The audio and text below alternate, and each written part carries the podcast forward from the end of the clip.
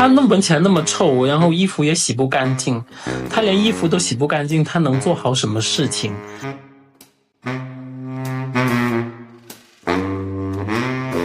动物不会因为自己身上体味过大，或者我放了一个屁而感到羞耻，这是它的生活中的一部分。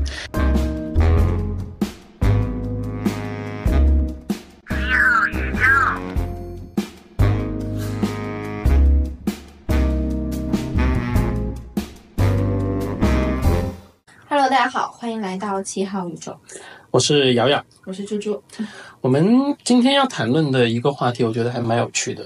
我觉得可以先用这个一个问题来打开场面，就是、嗯你觉得我如果有味道，就是一个幻想的味道，你觉得我应该是什么样子的？你这个问题要问我，我觉得很作弊耶。没关系啊，你就说。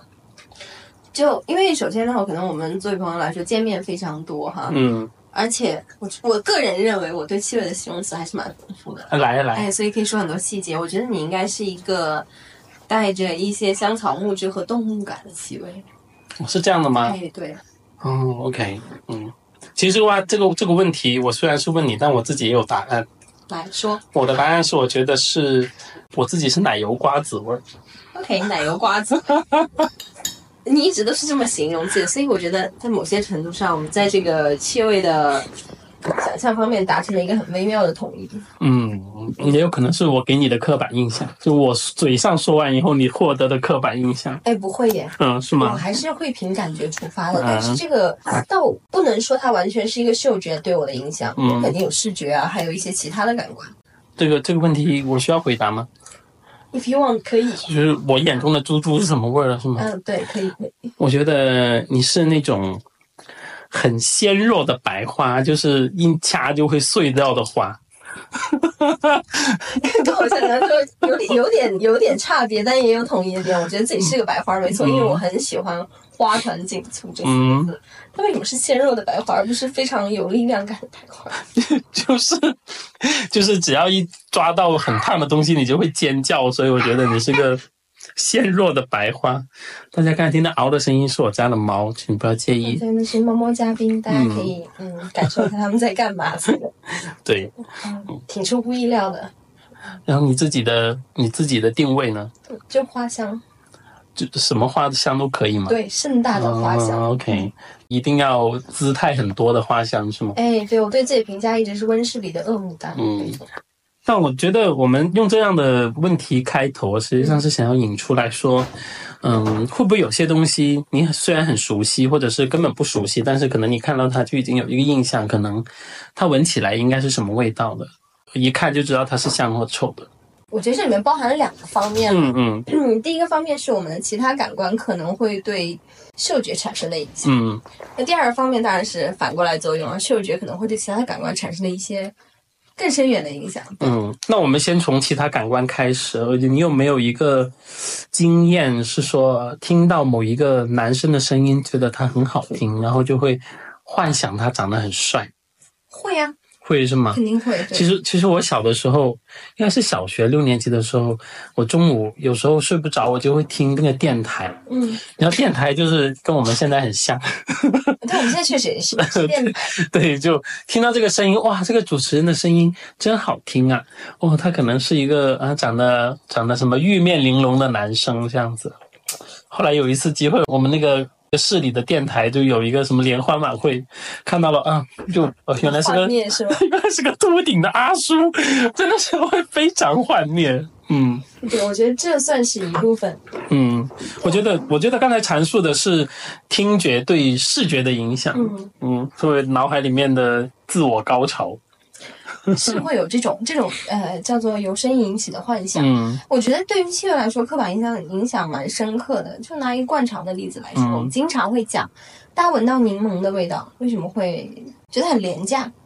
其实原因就是这种刻板印象造成的。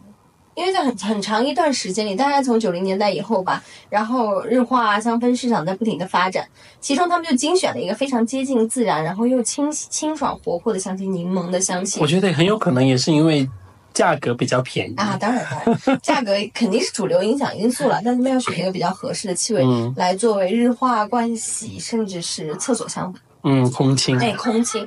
这种空气，然后大家在成长过程中就不断的会闻到这样类似的气味，可能闻到它的环境在厨房、嗯哼，厕所，嗯，或者是一个气味不那么美妙、需要改善的地方，嗯所以大家就会直接把这个柠檬的香气和便宜货啊、不高级啊、环境香氛挂钩。我觉得它出现在身上是不那么合理的。甚至是可能会跟厕所联系在一起。哎，对，这就是一个刻板印象，我觉得是其他感官给气味营造的一个刻板印象。我觉得是综合的文哎化环境，就你很难脱离整体的环境来讨论一个气味，是，它对人类的这个呃印象起到的影响，它肯定是，我觉得甚至都有一点像刻进 DNA 里面一代传的一代而传承下来的一个气味印象。嗯是的，例如腐肉的味道是危险的，这种就属于刻在本能里面。嗯大家为什么会对这种腐臭的味道这么大反应呢？原因就是祖先 DNA 里就已已经烙印了这件事情，你闻到它就意味着旁边可能会有同类或非同类或其他动物的尸体。呃，我觉得有两个方向，嗯一个是一个让你有警觉的气味儿。对嗯，它除了有提醒的作用啊，来到现在，可能你闻到一个臭的东西，可能让你产生不悦感或者是不舒服。但是我觉得人类比较聪明的地方是偶尔会运用一下这种对人类呃对于气味的厌恶而天然产生的这种警觉感。例如说，我们会在煤气里面加一些奇怪的味道，让你发现哦，它好像真的是漏煤气了，你就会知道危险正在靠近。对，这就是可以利用的部分。嗯是。我这这个已经不算刻板印象了，我觉得这个应该算是人的呃潜意识里的反应。对于臭的气味的回避天然回避感哎，是的嗯嗯就事实上，生活里像这样对于气味的刻板印象的例子还挺多的。嗯首先，我觉得气味它有一个特别不确定的特性，就是它往往不是独立存在的。我们不能很纯粹的说，在我记忆里的气味就是一个单纯的气味，它嗯往往是多感官合作的效果。我们在记气味的同时，我们脑子会同时处理我们当时身处的场景、嗯看见的、听见的声音，然后才是闻见的气味。嗯哼它是一个很综合的过程，所以这就注定这个气味它本身是很难跟大家分享的，有一个确切的词去分享的。呃，它除了不能分享以外，但是我觉得大家对于一个气味的香臭是有一个。虽然说有点模糊，但是是相对呃明确的一个区分的。例如说，一个衣服你今天可能没洗干净啊，或者是运动过后残留在衣服上的气味，我觉得大部分人都会认为它是比较臭的一个味道。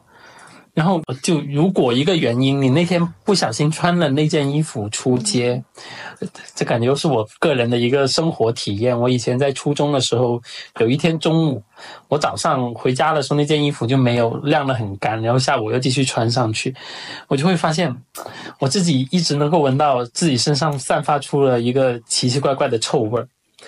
那天就会非常的不自信，虽然那件衣服是我新买的。就是还是很新、很亮丽的亮橙色，你知道吗？那个颜色。亮丽的一件亮衫。对，但是一旦它发出了臭味儿，我觉得它对我的加持，对于我美貌的加持就就削弱了一大半了。哎，这讲到了一个挺挺关键的问题，就是气味的羞耻感。哎，因为我觉得作为动物来说，气味一直是一个很重要的因素。可能大家这都知道，动物会拿气味来标记同伴啊，标记自己的所有物啊，甚至是召唤配偶，嗯嗯，哎，等等之类的，动物从来不会因为它们身上的气味过于浓烈而羞耻。而且有些动物，你像猫猫狗狗，它们的神经元其实更加发达，它能够闻到的气味应该更多，而且那个影响的程度可能比我们脑海里面想象的还要更大，就是可能会更浓烈。但是如此浓烈的气味对他们来说反而是一个必要的条件。对，但是到人类来说，我们就诞生了一个非常有趣的羞耻，就是气味羞耻。就像你刚刚说的，我今天觉得自己身上的气味不甚美妙，那么我在社交的过程中，我自然而然的就会把自己划低一等。嗯会尝试着回避人群啦、例如在电梯里面，我们会诶缩紧在角落里面。嗯，对对对，所以我很好奇，这种羞耻来源于哪里？哎，我觉得这个羞耻，如果如果只是你自我觉得，这可能还是一个自我束缚。如果当时，如果这个时候你坐在你后座的女同学还跟你说了一句“哇，好臭啊”，你可能就会整个自信心就会完全崩溃掉。对，就那种羞耻感会达到顶峰。嗯我是不是真的那么臭？是不是全班的臭气都是从我这里散发出去的？所以可能就是那个时候，这个臭味儿让让你作为呃一个发散源，或者作为一个人的本身，它已经成为了自己定义成了一个有毒的东西，或者是危险的东西。所以我觉得这也算气味的刻板印象的一种，因为大家群体的记忆会把，就像你说的，可能把气味的香臭在大分类里面划分的比较明确，比如、嗯啊，吸烟的味道是臭的，令人不满的。厕所的味道是臭的，嗯还有汗味儿啦、脚臭啦等等，whatever，所有的 身体可能散发出来的臭味，臭对他们会把它划成臭的那个行列，然后这种臭的气味就变成了气味刻板印象的一个来源。对，由此我们可以引入一个新的方向，就是气味会不会交互影响到其他的感官？我觉得不仅仅从一个感官上面来说，我觉得如果一个人，我我我我没有要欺负大家的意思啊，没有没有要主动的套这个刻板印象。如果一个人他闻起来是臭的，感觉他的衣服没有洗得很干净，你可能会觉得他是一个不爱干净的人，或者是不那么卫生的人。这算不算一个比较约定俗成的看法？算，这个我非常承认，因为我自己坦白说，我也会有这样的看法。我在约束自己的卫生的同时，我可能会觉得，这个人如果从从头到脚都在散发嗯异样的气味，我第一反应他是不是哪里不健康？对这个健康的考量会在里面。嗯第二个就是他的卫生不太好，那如果我再恶毒一点点呢？嗯，就再往上面走，他那闻起来那么臭，然后衣服也洗不干净，他连衣服都洗不干净，他能做好什么事情？这个是不是还会进入到关于道德或者是人格的批判里头去？我觉得这也是很有可能会产生的是，我。觉得这个再往下发展就是气味霸凌。啊、对，我觉得这个也也会是会出现的一个现象，并不是我幻想出来的。呃，绝对，我觉得现在这个在社会上还是存在蛮多的。嗯大家会觉得这个人看起来邋里邋遢的，嗯一定就不会是一个可靠和可信的人。对，然后我们在路上看到一个人，他衣衫褴褛啊，或者是擤着鼻涕啊、搓着鼻涕的感觉，他可能是一个小偷小摸的人啊嗯，之类。我觉得这种情况都是经常会发生的。嗯、当然我们不能够说单从一个气味就能够给一个人下标签或者下定义，但是如果综合了各种看起来跟我们日常常态的审美有悖的一个方向，你可能就会对这个人产生道德的谴责。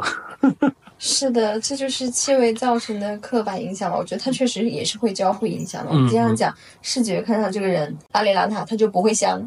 嗯，如果我们闻到一个臭味，我们内心已经定义这个人可能就是不爱卫生。他即使表面上看上去很光鲜，那么他内里也是一个叫什么？我们讲牛粪蛋表面光，嗯对，嗯嗯。就是这么一个情形。哎但是好像现在我突你这么说，我突然要插一句最近的最近的一些社会新闻，嗯经常有些很漂亮的小姐姐，然后出街的时候都是全妆，很漂亮，嗯，穿的很好看。但是后来回到家会发现，她可能一个月买的外卖全部都堆在家里，碗从来没洗过，然后。所有的衣服全部都堆在那个床上，我觉得这也是经常会出现的情况。所以，一个人展现在社会外面的样子，并不是代表他内在会是什么样子的。是的。嗯嗯嗯，所以我们现在不是正在讨论这个问题，而且逐渐严重的就是我们在判断这个人的时候，除了加上我们眼睛看到的和耳朵听到他的表达的声音以外，可能还会有一些气味审美在里面，就是这个人闻起来是不是呵气如兰的？顺鼻是吗？哎，闻起来是不是顺鼻？新词汇顺鼻。对于我来说也也是一个方面，有时候我也会拿这个来判断我跟这个人的气场合不合。啊，这就是不是传说中的气味相投？是，嗯，我觉得这个在很多的亚文化，不是亚文化，是有很多的那小众文化里面，少少数民族的文化里面，他们通常会通过像爱斯基摩人会通过闻额头啊，或者是碰鼻子碰鼻子的这方式来感受一下，哦，你是不是合我的气味的？是是不是合适的那个人？对，我今天还看到一个，就是阿拉伯人，他会在结婚之前闻一下他的那个要结婚的对象，如果他的气味他不喜欢的话，他可能两个可能就不会结婚。是，我觉得在很多民族文化里面都有这个部分，啊，中国文化也有，所以民族文化，嗯中国的嗯包括彝族、苗族，嗯还有一些其他少数民族，包括赫哲族，他和爱斯基摩人也很像，他们会通过这个气味来判断这个人是不是健康，像你说是不是合拍，跟我合拍。嗯，所以很多情况下，我觉得气味也是大家社会上生活的一个判断标准，择偶啊，或者是选择一些对象的趋向，于动物的表达形式。哎哎啊就可能有一些有一些气味你可能不喜欢，但是我可能很喜欢，哎那这个人可能就会成为眼中的那个情有独钟的部分，例如说唐明王和唐明皇和杨贵妃是吗？传说中杨贵妃不是有味儿的吗？不是很想提他们两个，但是他们两个就是啊不行，这是一个伦理的问题。啊是吗？哦，那是伦理的问题。呃，到现在为止，我我觉得如果改天大家有兴趣，我们可以探讨一下这些伦理问题。除了这一点以外，就我不知道你有没有试过，在一个密闭空间里面嗯，不小心挤了个屁，这个我真没试过。没试过吗？嗯，对哦，如果在电梯里面，我们经常不是看到这种电影桥段吗？嗯就是明明电梯里面只有两个人，然后就蹦了一个屁，然后明明你自己没有放，另外一个人还要用鄙夷的眼光来看着你。我觉得在这个时候，这个屁，我觉得它的攻击性并不完全在那个“噗”的一声上面，就不在气味上面，我觉得也会有也会有气味的一成分，部分，但是嗯更多的是这种这种两个人的无声交流，相互鄙夷。但是这种，但是这种，在一个正经场合放屁造成的冒犯感，到底是从哪里来的？是由气味引起的吗？不是因为我们是人，还是回回到了本源的那个东西。动物不会因为自己身上体味过大，或者我放了一个屁而感到羞耻，这是它的生活中的一部分。但是人因为有了社会，人作为群居动物，有了社会规则和道德的约束，他们把这划定为不道德、不礼貌的行为之后，才会产生这种比喻。假如假个比如，人在开始人类群居的时候就没有这种社会道德感。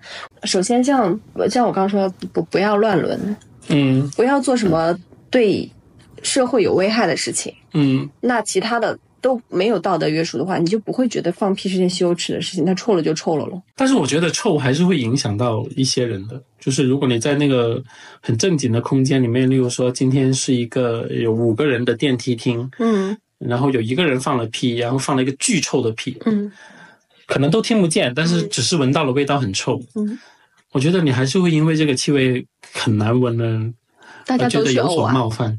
不，大大家都去呕，大家的反应就是 嗯臭想呕。然后，然后我觉得应该大家都会否认这个屁是自己放的。嗯，是这个道德感有多强？对，所以就来到这里。我觉得，如果因，我觉得最最核心的原因是因为人类要呼吸，就是你不可能在一个密闭的空间里面，因为闻到臭的东西你不呼吸了，所以你才会觉得它有那么强烈的厌恶感和被冒犯感。是的，所以在某些情况下，气味对呃道德对气味的约束是很强烈的。嗯大家都知道，我们在看到不想看的东西，我们可以闭眼睛；嗯不想听的捂捂住耳朵。但是我们永远不可能因为闻见了持续长时间不想闻的东西而不去呼吸。我们可能可以尝试短暂时间、短时间去屏住呼吸来回避，但是最终你还是得大口喘息。所以大家就会对这个污空气污染者，我们说。我不管这个东西是个物品还是一个人，对这个空气污染者抱有极大的敌意。这个空气污染，我们刚才举到的只是一个放屁的例子，嗯，就是其实还有更多。大家知道这个屁是臭的，嗯但是有有时候有一些相对的违和一点的情况，例如说你喷了非常浓的香水进到电梯厅，然后别人开始打喷嚏，所以它这个香味甚至带有刺激感，我觉得也算是某种程度上来说是另外一种层次的臭。哎，对，嗯我们就不能考虑这个气味本身的香臭审美了，而是考虑这个东西到底有没有冒犯到他人。嗯所以我们一直讲日本人有小礼物大义，他们就很容易很愿意在这种小事情上约束自己，嗯让自己显得非常礼貌。对，但在大事情上，例如核废水排海，他们就不是很在意。他们他们在经济泡沫的时候，通常会买的都是一些浓浓的香精。嗯。大家知道，呃，我呃听我们电台可能有大部分都是香水使用家，如果嗯不是香水爱好者的话，可能不太知道的一点就是，浓度比较高的香水，它的扩散性相对的是比较弱的，是的，所以用在手上的时候，很多时间呃通常是让自己闻到的，包括我们现在流行的一些香水油也是，它的扩散相对的都比较弱，主要都是自我愉悦的一个产品啊，尽量的不去打扰别人。嗯、所以日本人呃经常都说他在一个呃公共空间里面尽量不去麻烦别人是这样子。是，甚至连气味都不去打扰他人。嗯，但是但是确实在核核废水和外排的时候就会，他我觉得也不是他第一次了。就是他以前以前也会有，偷偷干这件事情。对对对，什么水俣病啊，这些都是都是日本人搞出来的嘛。是啊，嗯所以说到底呢，这个话题扯远了，不要去吐槽这个东西先，我觉得可以留给下一期。说到底就是大家现在都会有疑惑，嗯、尤其是呃香水使用的大家，大家大家会审美都各异嘛，现在、嗯五花八门，审美多元化。嗯那有一些人我会喜欢相对来说比较强烈的气味，它嗯本身就在广义上不是一个特别好闻的味道。我觉得随着现在的调香，或者是说呃香气艺术的让大家更为的熟知和发展，我觉得大家对于气味的接受程度其实会越来越广。对有一些我们曾经觉得难闻的气味，可能现在也会出现在香水里边香水里边，出现在我们的日常生活里边去。这是我觉得是可以预见的未来。嗯对，所以这个问题就会引申出我喷了一个不是那么上广义上好闻的味道，可能身上是烧焦了的木头。嗯，那对于大众上来说，烧焦了木头，大家会觉得你今天为什么这这么难闻你的气味，真是要把整个办公室烧起来了，非常不好闻。面对这种情况，也会很疑惑，我到底是该争取我自己的利益，我就是要喷呢，嗯还是该放过大家的鼻子？某些角度来说，放过大家的鼻子。对，哎呀，我觉得这就是嗅觉的一个没有办法回避的很明显的一个方向。就算例如说你今天穿了一件很辣眼睛的衣服，我可能只要不盯着你看，我可能都好一些，嗯都不会对我产生太大的影响。但是如果你今天喷了一个我觉得很难受的气味来到公共空间的话，呃我确实可能会在想我该如何表达。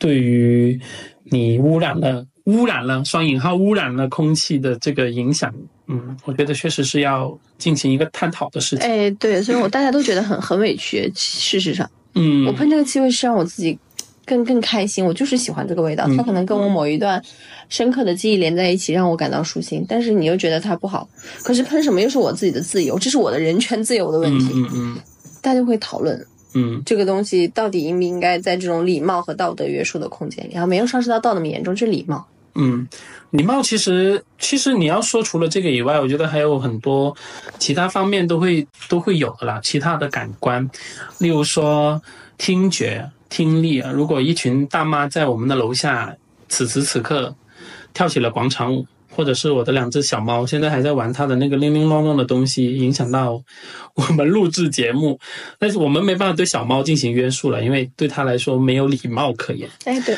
但是对于如果是楼下的阿姨啊，开着功放，然后开始在跳广场舞，嗯，我觉得他们也面临的差不多的问题，就是我我在公共场合跳我的舞，为什么要遭到你们的抵抗？嗯嗯，就是这种相互影响是是大家彼此今天的心情包容度有多高。嗯如果足够高的话，可能会和平的解决；如果不足够高的话，可能就是来 PK 一下。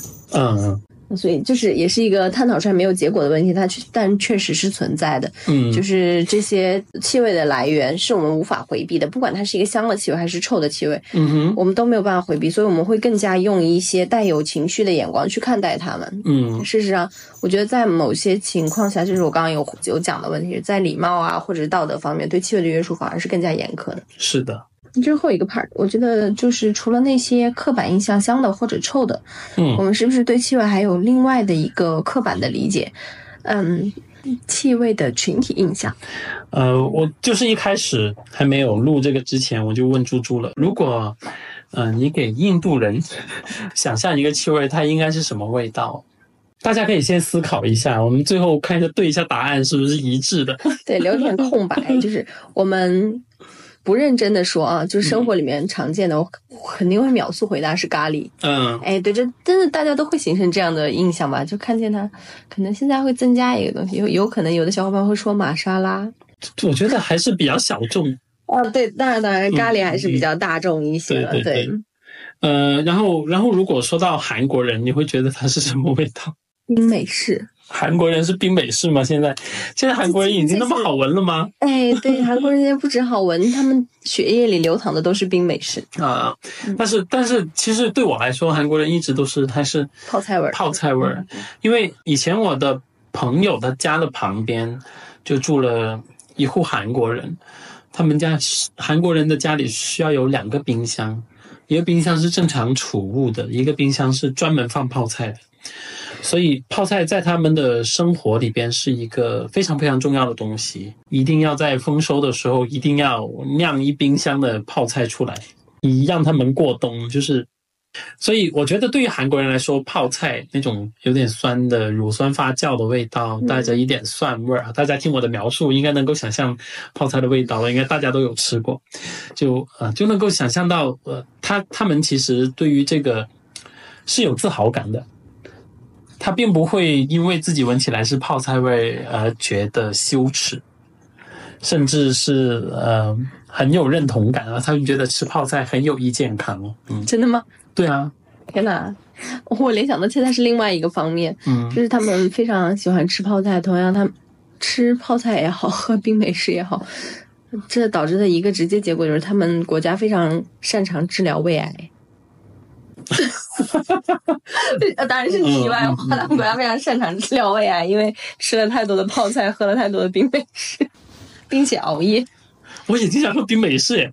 哦，我觉得不是原因之一，是喝冰的，并且饮食作息不规律，哦疯狂的喝酒。但他那个酒不是很高度，我觉得还没有我们中国但中国它也是酒。酒啊，你说到底它也是酒啊，甚至我经常会觉得有点勾兑酒的味道，所以我不是很喜欢喝它那个嗯嗯嗯，叫什么来着？真露。真露，对，真露才是勾兑酒，米酒还可以啊嗯。嗯嗯，就不扯那么远了，这就是很明显的两一两个，它既不是香的，也不一定会是臭的，大家对它就是一个非常能够有联想的中性的气味，嗯嗯形成了这两个不同国家或者民族的刻板印象。嗯嗯，那我们要说回这个气味的刻板印象到底是好还是坏呢？我觉得这没有好坏之分。嗯我觉得，我觉得分两个方向，一个是散发这个气味的气源体，相当于一个很厉害的词汇气源体；一个是接收这个气味的什么呢受？气受体。嗯 我觉得，作为气源体来说，我觉得从某一个方向啊为他们这个群体争取到了一些自我认同。嗯，归属感，归属感或者是熟悉感，在海外，尤其是在海外的时候，你看到一个自己同种族的人，你会想说啊，要不我们好久没见了，要不我们去超市买点买点肉回来，我们今晚做红烧肉吧。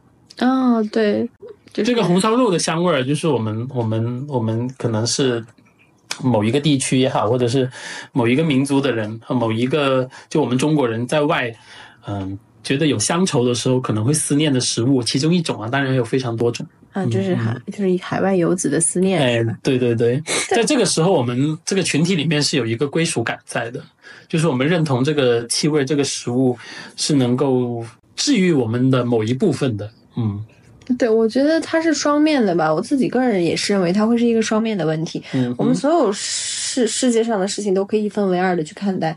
它当然刻板了，会让你的思维局限在某一个角度。我闻到这个气味，我就很刻板的认定它一定是好的，或者不好的，臭的或者不臭的。这个人是邋遢的或者不邋遢的。嗯但是另外一个方面，这个有趣的群体刻板印象会让大家在某些程度上能够对气味产生沟通和交流。嗯因为我嗯们一直说气味嗅觉是一个非常非常孤独的感官，嗯它的所有感受都会和你的其他情感、个人的体验、经历联系在一起。这个东西是无法完全用语言去表达的。嗯但是这种群体的刻板印象、气味刻板印象，就能让我们有了沟通的空间。例如说起咖喱，我们会有一些共识，或者是说起。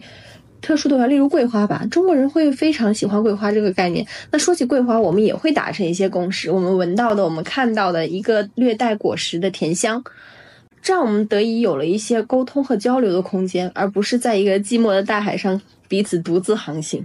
然后，然后我觉得可能也是因为你刚才说到的这些带有标志性的气味，它可能本身在文化上面就已经有一些自己独特的寓意了，所以你就会觉得，也谈到他可能会有一个更明显的先入为主关于文化上的一个印象在。例如说，我们想到桂花，就一定是一个秋天啦、中秋啦，嗯、中秋啊，团圆呐、甄嬛传》里面那个叫什么“新贵入宠”，新贵得宠就要种的花。桂花 是吧？对对对对，呃，对它，它其实确实这个东西有有很多的部分，这就是为什么我和瑶瑶一直以来想要做的事情，我们管它叫做气味教育，嗯。因为气味在无形之中，它背后的除了人和人之间的情感以外，还有诸多的社会因素，嗯包括宗教啦、文化啦。嗯，甚至一些跟情感更紧密的，我们叫它文学这种意识意识层面的表达，它都会跟气味紧密的联系在一起。我们要干的不就是去挖掘气味背后的这些连接嘛，然后把它织成一张秘密的网。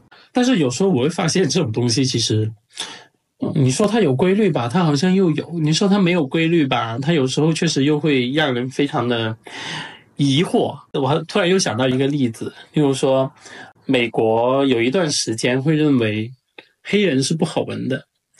就可能是呃，因为黑人一开始是奴隶嘛，主要主要大部分的黑人都是奴隶，然后他会觉得黑人是不好闻的，嗯，然后有很多黑人，嗯，为了要为了要让自己消除这个印象，嗯就会往自己身上喷很多的香水，喷非常非常的香的香水。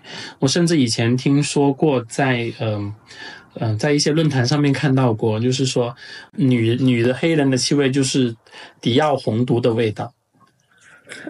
或者是男的男的黑人的气味呢，就是 s h a p o g o t i 的那个那个同名男的味道。还给这么高级啊！嗯嗯嗯，我看到 我看到最多回答男男性是阿迪达斯运动香水的味道，就不管是什么，他们就用力的想要去想要去用这个对让自己变香加香的方式，呃试图想要可能改变别人的一些刻板印象，但是每次都会事与愿违，最后他们会说。你喷那么多，肯定是因为你本来就是臭。我就会造成新的刻板印象嘛，他会觉得黑人走过哇，那个香留香三百里。所以这这个事情，我们是想过在气味这个感官层面上去改变曾经的阶级固化造成的结果。例如，就像你说的，黑人可能是臭的这种问题，嗯嗯 他有想过努力改变，但是改变之后往往会面对一个新的问题，就是太两极化了。是，所以他得结合一个。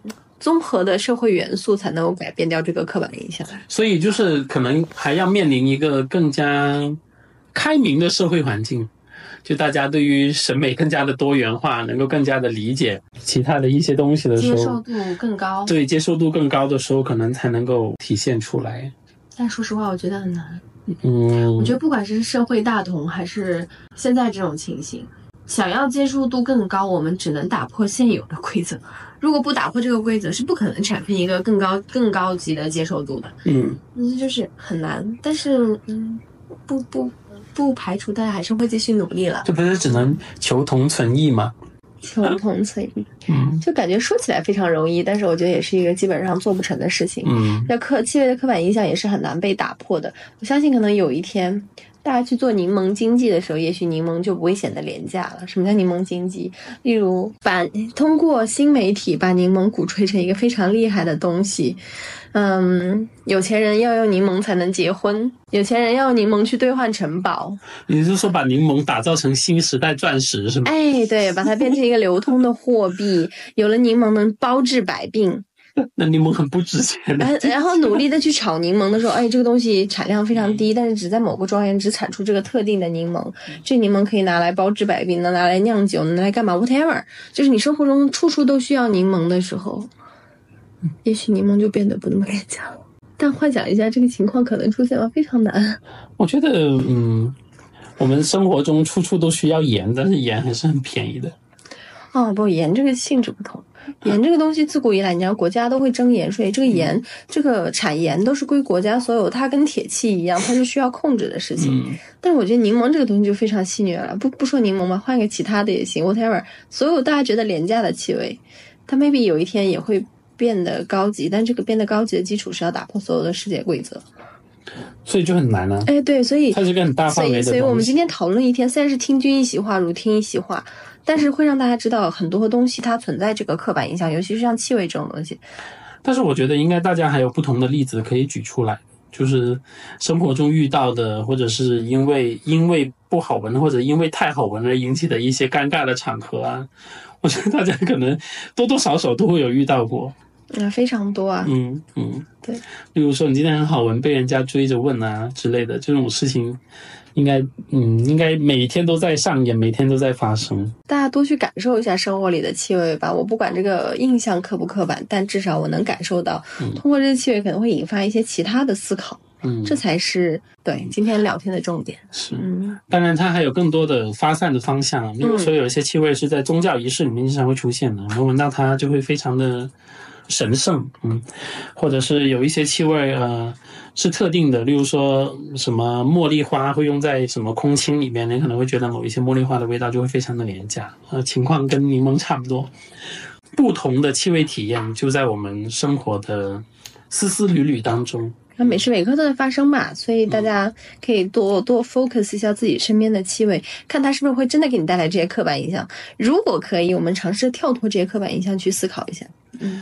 呃，对，其实有时候，有时候我经常会觉得，啊、这支香水我大概三年前闻过，我真的非常讨厌它，但是我可能过了三年后，我再仔细闻它，或许它会有可取的方向。就会有新发现嘛，因为我们自己本、本身就不停的在改变，嗯，所以尝试多接纳一些生活中的新鲜的东西。这个新鲜东西当然不仅限于你要去听新的音乐会，或者看新的画展，嗯，或者是看看什么新东西，可以给感官一个新的出路嘛。然后大家有什么有趣的故事，关于气味的也好，或者关于这个刻板印象的故事，都可以在我们的评论和留言里面告诉我们，我们一起分享一下关于这方面的有趣的事情。对，方便我们下回聊天的时候多举几个例子。我瞬间要想例子真的好难，我只能说啊，嗯，没错，我六年级的时候有啊，我初中的时候也有，只能从自己出发。临时挖例子挺痛苦的。那说起来，我觉得有有还有另外一个有趣的现象，不知道大家最近有没有看很多恐怖片上映啊？我没有看，啊，OK，你不是恐怖片爱好者，但我是。嗯我一直想来跟你讨论讨论。我发现最近关于宗教题材的恐怖片非常多。然后这是个题外话，但是我觉得是有趣的题外话。对，它是一个怎么说呢？鬼修女啊，嗯关于修道院和在宗教场所发生的鬼故事越来越多，这种鬼片的结构越来越多。那有些人评论就是我们现在在末法时代，大家开始呃对宗教产生质疑，才会出现这样的恐怖片。哎，那这么说的话，我觉得最近另外一个恐怖片也挺多的，就另外一个题材的片子也挺多，就是外星人。啊，alien。所以、嗯你看，首先我觉得这个媒体它是反应最快的一个节一个地方，大家真的是明显感受到了，那对宗教的信任度在变低的情况下，才会出现这么多既有神圣又有亵渎的内容。但是我们又得想一想，一个片子它可能在几年前就开始拍了，它可能在几年前就已经抓到了这一个。哎，对，所以他很敏感的感受到这个风向。我在想，那气味相对来说滞后性，会不会在接下来的一两年中，我们也找到在气味这方面的表达？呃，我觉得可能会有的，其实可能很早就有，嗯，这只是我们还没有看到哎。没有那么敏感的感知到，对对所以我们可以去捕尝试捕捉一下。我们可以回头看一下这个气味，就可能大概五年后，我们会发现啊，原来这支香水当时是想要这样子。哎，对，是不是一个有趣的现象？对对，好，那我们今天内容大概就到这里，对，希望大家喜欢这种有点天马行空的对谈，讨论。对，就是并没有一定要追求什么样的结果，我觉得就是一个简单讨论，讨论我们看见了什么。闻到了什么呃，对，这个看见，我觉得是有有失偏颇，我们感觉到了什么，，feel 到了什么。很重要啊。对，嗯嗯，那就这样喽，拜拜。拜拜。